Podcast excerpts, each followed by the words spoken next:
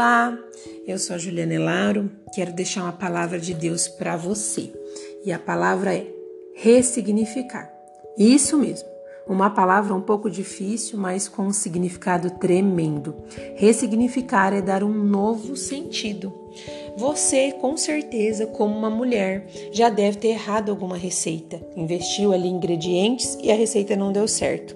Mas pode ter, com auxílio de alguns novos ingredientes, ter salvo essa receita. Você ressignificou, salvou o prato. Aquilo que parecia ser perdido, fracassado, você conseguiu dar um novo sentido e salvou o prato. Talvez não conseguiu salvar o prato, mas não pegou e ficou se lamentando pelo fracasso e lembrando do fracasso todos os dias e pensou: nunca mais vou fazer esse prato na minha vida.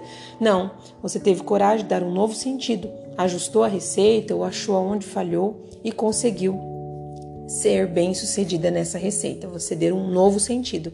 E nós mulheres somos muito boas para isso, dar um novo sentido, sim, quando queremos, porque não é uma tarefa fácil ressignificar, dar um novo sentido para algo que a gente já viveu, principalmente se algo que a gente vivenciou trouxe muita dor. É fácil ressignificar uma receita. Ah, eu compro novamente os ingredientes, ajusto, melhoro, enfim, e aprendo. É fácil, mas alguns momentos que nos traz grande dor, nós nem queremos se lembrar ou voltar ali para ressignificar ou dar um novo sentido. Talvez é mais fácil carregar aquela dor e quem sabe viver até de uma forma paralisada naquele sentido. Mas a palavra do Senhor, lá em Jeremias 18:4 vai dizer assim: "Mas o vaso de barro que ele estava formando estragou-se em suas mãos, e ele o refez." Moldando outro vaso de acordo com a sua vontade. Isso mesmo. O oleiro estava ali preparando um vaso. Ele investiu tempo e material para fazer aquele vaso, mas aquele vaso se estragou, ou seja, ele fracassou, não foi bem sucedido.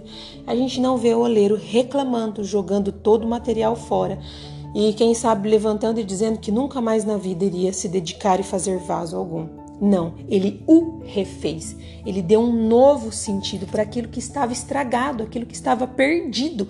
Ele investiu tempo e perdeu. Não, não foi perdido. Eu vou refazer, eu vou ressignificar, eu vou dar um novo sentido a isso que aparentemente está perdido e sem valor, porque o vaso estava estragado, sem valor algum, motivo de dor, de fracasso, de lamento. Não, eu vou refazer prova essa passagem que nós podemos dar um novo sentido para aquilo que aparentemente aos nossos olhos é motivo de fracasso, de estrago e de perda.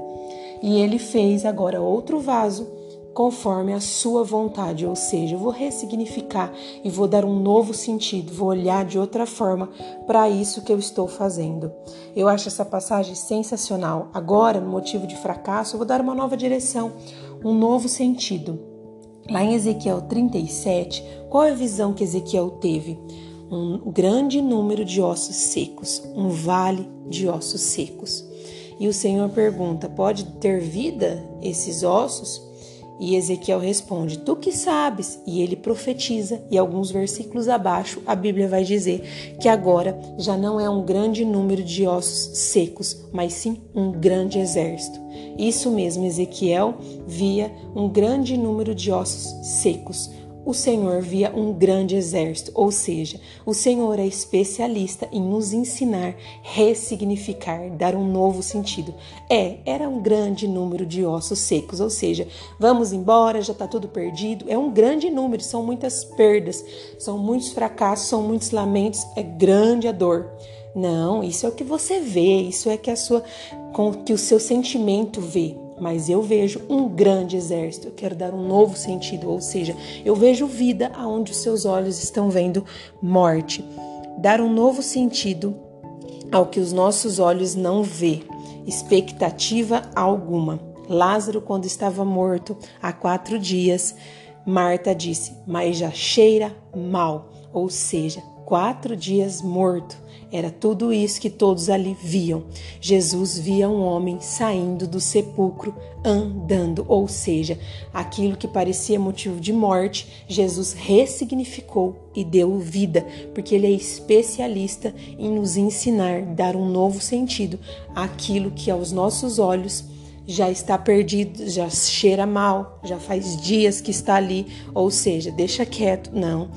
Deus é especialista em dar um novo sentido. Uma mulher em trabalho de parto é uma comparação perfeita para o significado da palavra ressignificar.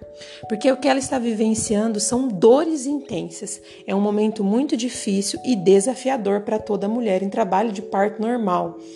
E ela dá um novo sentido ela poderia se apegar em todo esse processo de dor, mas quando vem a vida, ela olha para o seu bebê, os olhos do seu bebê. O significado agora é de celebração pela vida é o significado perfeito para ressignificar.